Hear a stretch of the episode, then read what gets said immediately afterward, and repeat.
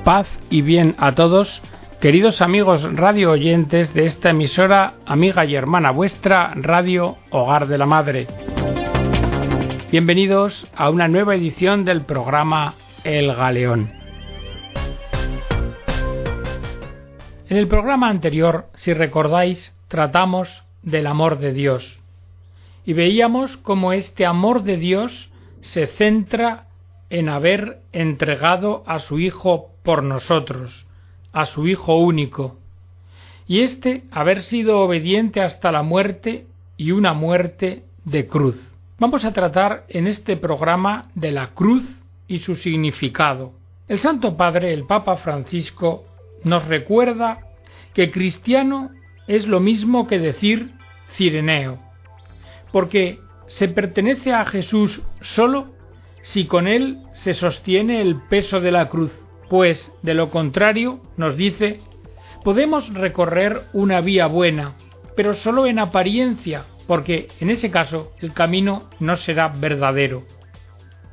Dijo el Santo Padre, el Hijo del Hombre, el Mesías, el ungido, debe sufrir mucho, ser rechazado por los ancianos, por los jefes de sacerdotes y por los escribas, ser asesinado y resucitar.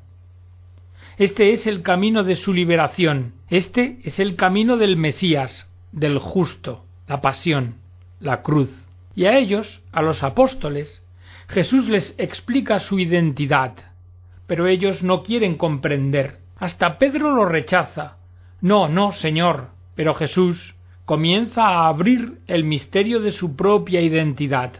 Sí, yo soy el Hijo de Dios, pero este es mi camino. Debo ir por este camino de sufrimiento. Y este camino es el camino del amor. Y esta, esta es la pedagogía que Jesús utiliza para preparar los corazones a comprender el misterio de Dios.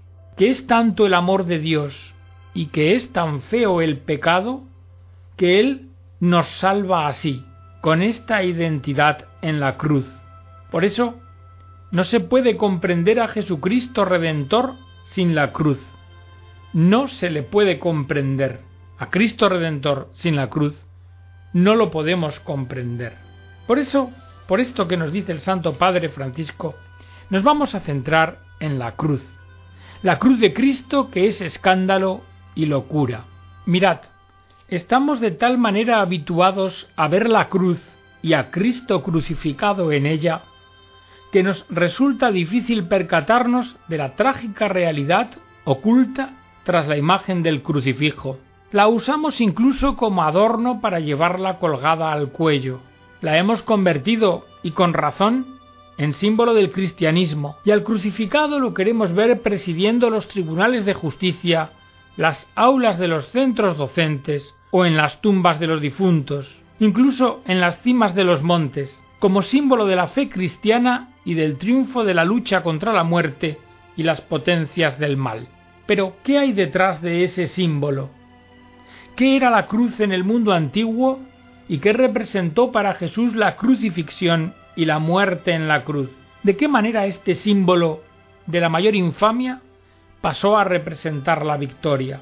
En realidad, sin examinar a fondo estas cuestiones, hoy día no podríamos comprender el escándalo que sintieron los hebreos cuando escuchaban hablar del Mesías crucificado, o el rechazo de los paganos al oír a San Pablo anunciar que Jesús, el Hijo de Dios, había sido condenado para la salvación de todos los hombres a morir en la forma más infamante, en la cruz. Y si nos preguntamos por qué, pues porque en la antigüedad la cruz, crux en latín, estauros en griego, era un instrumento de tortura con el cual se llevaba a cabo la condena a muerte de los reos por los delitos más graves.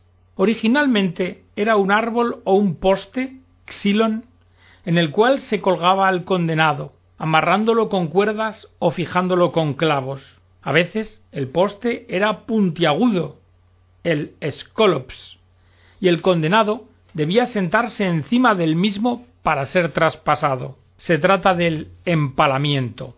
Posteriormente, se agregó al poste fijado en el suelo en posición vertical denominado estipes, un palo transversal llamado patibulum, porque inicialmente se usaba para cerrar las puertas de la casa, de tal manera que al retirarlo, fores patebant, es decir, las puertas quedaban abiertas. El patibulum solía encontrarse en el lugar del suplicio, pero en general el condenado lo llevaba sobre la espalda y se fijaba en el palo vertical formando una T mayúscula. En ese caso la cruz se denominaba crux capitata o crux in misa. En otras ocasiones el palo transversal se identificaba como supplicium. La crucifixión se practicaba de distintas formas. Nos lo relata Séneca. Veo cruces en ese lugar, no todas del mismo tipo, sino construidas de distintas maneras por unos y por otros. Hay quienes cuelgan a sus víctimas cabeza abajo, otros las empalan, otros extienden los brazos sobre el patíbulo. De esta forma, los verdugos podían satisfacer su sadismo en las formas más feroces.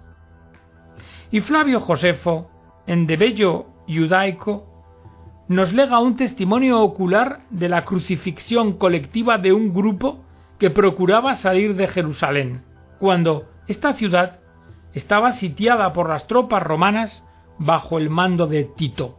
Cuenta Flavio Josefo. En el momento de la captura eran flagelados, sometidos a toda clase de suplicios antes de morir crucificados delante de los muros. Tito se compadecía del sufrimiento de las víctimas, pero al ser demasiado numerosas, alrededor de 500 diarias, no era posible correr el riesgo de liberarlas o someterlas a vigilancia, de manera que no le quedó otro remedio que autorizar a sus soldados para que procedieran de acuerdo a su propio criterio. Y tanto más por cuanto que esperaba que con el horrible espectáculo de las innumerables cruces los sitiados fueran inducidos a rendirse. De esta forma, los soldados, bajo el impulso del odio y del furor, ridiculizaban a los prisioneros, crucificando a cada uno de ellos en una posición diferente. Y dado el número de los mismos, tanto el espacio como las cruces para los cuerpos resultaban insuficientes. En realidad, en Judea eran frecuentes las crucifixiones masivas por parte de los ocupantes romanos. En el año cuarto antes de Cristo, Varo ordenó crucificar a todos los prisioneros capturados. Félix hizo otro tanto con una gran cantidad de bandidos. Se denominaba así a quienes eran rebeldes a la autoridad romana. Y Floro llevó a cabo lo mismo en Jerusalén. En Roma, después del incendio del año 64 después de Cristo que destruyó la ciudad, se acusó a los cristianos de incendiarios, y Nerón los condenó a una atroz muerte descrita por Tácito en los Anales. Escribe Tácito, no contentándose con hacerlos perecer, se divertía revistiéndolos con pieles de animales, para que los perros los despedazaran, o los colgaban en cruces y los quemaban vivos al final del día para que alumbraran por la noche como antorchas. De esta forma Nerón aplicaba simultáneamente los tres peores suplicios conocidos en la antigüedad la crucifixión, el ser quemado vivo y el ser devorado por las bestias. En efecto, en la tradición jurídica romana eran tres los suplicios más terribles, así lo indica el jurista Julio Pablo al decir summa supplicia sunt crux crematio decolatio. La crucifixión, la cruz, aparece en primer lugar, la hoguera, la crematio, en el segundo, y la decapitación, decolatio, en el tercero, aunque en algunas fuentes la decapitación aparece sustituida por la condena a las bestias. Los delitos que se castigaban con la crucifixión eran los siguientes. La deserción ante el enemigo, la violación de un secreto de Estado, la incitación a la revuelta, el asesinato, las predicciones sobre la prosperidad de los gobernantes, la impiedad nocturna, la magia y la falsificación grave de un testamento.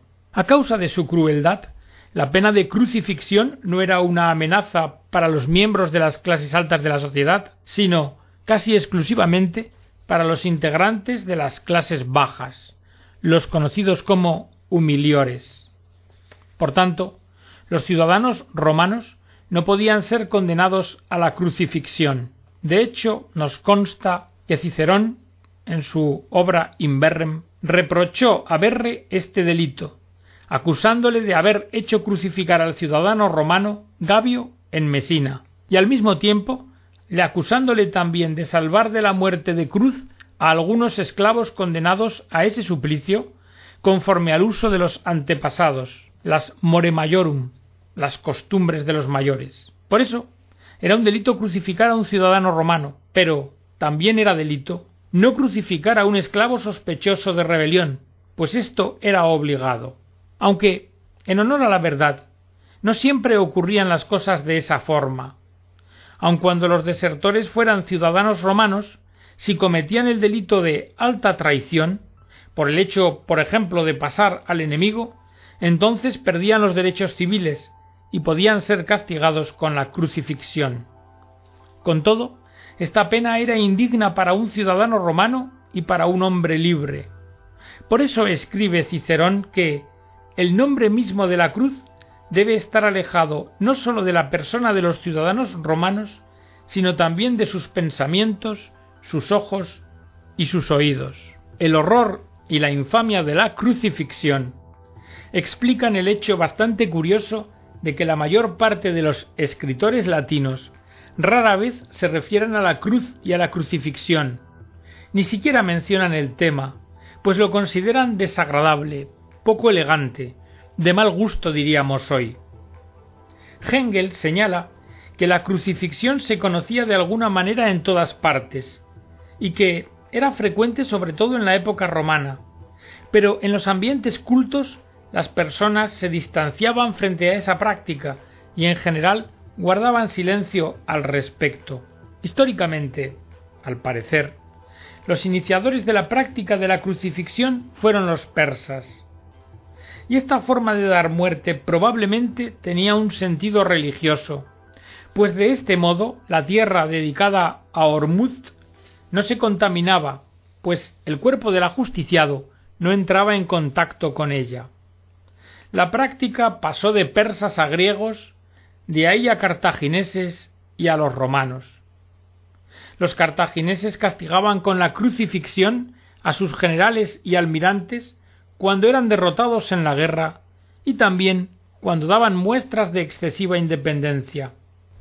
Pero lo cierto es que esta pena se aplicaba con más frecuencia para someter a las ciudades rebeldes o para aplacar a las tropas amotinadas. Por eso, para someter ciudades rebeldes, la pena de crucifixión se aplicó en Tiro, ciudad sitiada por Alejandro, donde hizo crucificar a dos mil habitantes. Se aplicó en Jerusalén, sitiada por Tito, y también en Cantabria, una provincia del norte de España que se había rebelado contra Roma. En realidad, para la ley romana, los súbditos rebeldes no eran enemigos, hostes, sino que eran más bien ladrones, latrones y bandidos, lestai, por lo que no merecían ser tratados como enemigos, sino como malhechores, y las penas de muerte que se les aplicaban eran la crucifixión o la exposición a las bestias. A juicio de diversos juristas, los ladrones notorios debían en lo posible crucificarse en el mismo lugar en que hubieran cometido sus delitos. Los ladrones, con frecuencia esclavos que habían escapado de sus amos y constituían un peligro grave para las poblaciones, se crucificaban en las calles más transitadas, con el fin de atemorizar a un mayor número de personas. ¿Para qué? Pues para que el espectáculo de esta forma alejara a los demás de cometer semejantes crímenes y para que sirviera de consuelo a los parientes y a los vecinos de las personas que hubieran sido asesinadas por aquellos. Ahora bien, rebeldes, ladrones y bandidos no sólo recibían castigo físico con la crucifixión, sino también castigo espiritual. porque se pensaba que las almas de los individuos muertos en forma violenta, ahorcados, decapitados o crucificados, y que generalmente no eran sepultados, eran excluidas de los infiernos, entendiendo los infiernos como el reino de los muertos, y que, por tanto, sus almas permanecían errantes sin encontrar reposo, como en forma de espectros y fantasmas nefastos. En el mundo greco-romano, la crucifixión era la pena impuesta a los rebeldes y a los bandidos, por tanto, pero al mismo tiempo también era la pena típica de los esclavos. Se le llamaba el suplicio de los esclavos, servile supplicium. Dada su crueldad, Cicerón la definió como el suplicio más cruel y horrible que existe, y con anterioridad Plauto ya la había calificado como la espantosa cruz. Pero la principal característica de la crucifixión era su vínculo con la esclavitud. ¿Por qué ese suplicio tan cruel estaba reservado en forma particular a los esclavos? Porque esto nos lo muestran las comedias de Plauto y las obras de Cicerón, Tito Livio, Valerio Máximo y de Tácito. Pues Vitelio, en una obra de este último, impone el suplicio reservado a los esclavos a un liberto impostor, y refiriéndose a un asiático afirma que con el suplicio de los esclavos expió su poder maléfico. Y también cuenta Tácito que en Roma, como en todas las grandes ciudades del imperio, había un lugar reservado para el suplicio de los esclavos, donde probablemente se encontraban numerosas cruces. Este lugar en Roma, esta fosa común, estaba en el campo esquilino.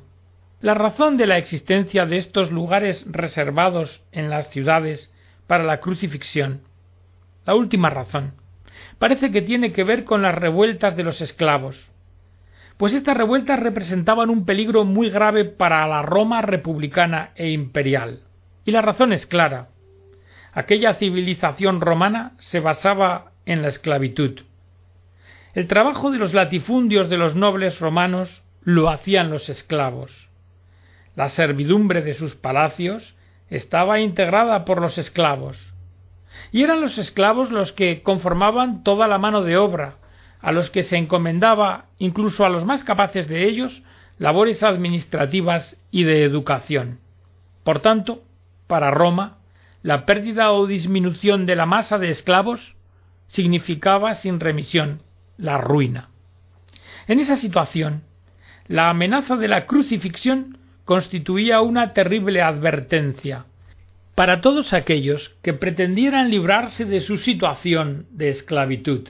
Por otra parte, las familias nobles y de clase media estaban en una situación análoga a la del Estado romano la pérdida de los esclavos podría ocasionarles la ruina.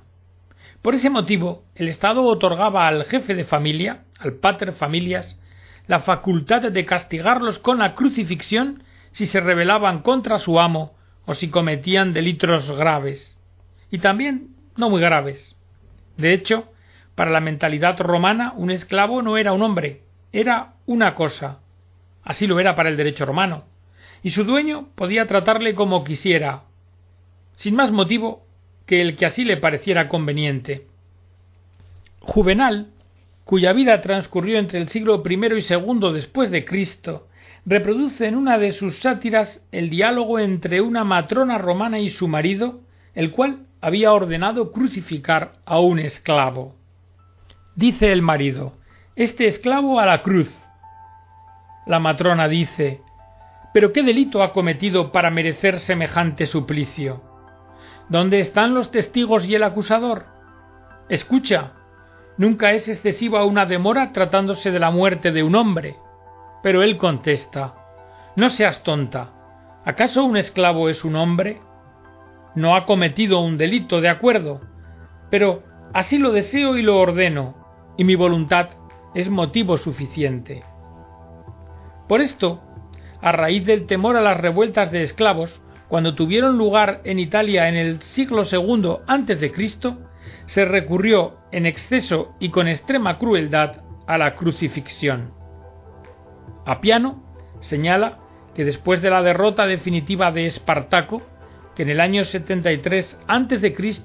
había encabezado una gran rebelión de esclavos contra Roma, Craso, el vencedor, hizo crucificar a seis mil prisioneros en la vía Apia, entre Capua y Roma. Y Hengel observa, la aplicación rigurosa del servile supplicium era consecuencia del pánico provocado por las revueltas de esclavos, sobre todo en Italia, porque en la época del imperialismo romano el país era alimentado permanentemente por gran cantidad de esclavos que trabajaban en los latifundios. Por eso es totalmente comprensible que este temor después se haya transformado a menudo en odio. Y si nos preguntamos por la crucifixión y el mundo judaico, ¿qué podemos decir? Pues en el mundo judaico la crucifixión se practicó durante el periodo asmoneo, que se extiende desde la rebelión de los macabeos del siglo II a.C. hasta el año 63 a.C., cuando Pompeyo conquistó Palestina. Alejandro Janeo ordenó crucificar ochocientos hebreos, probablemente fariseos, nos lo relata Flavio Josefo.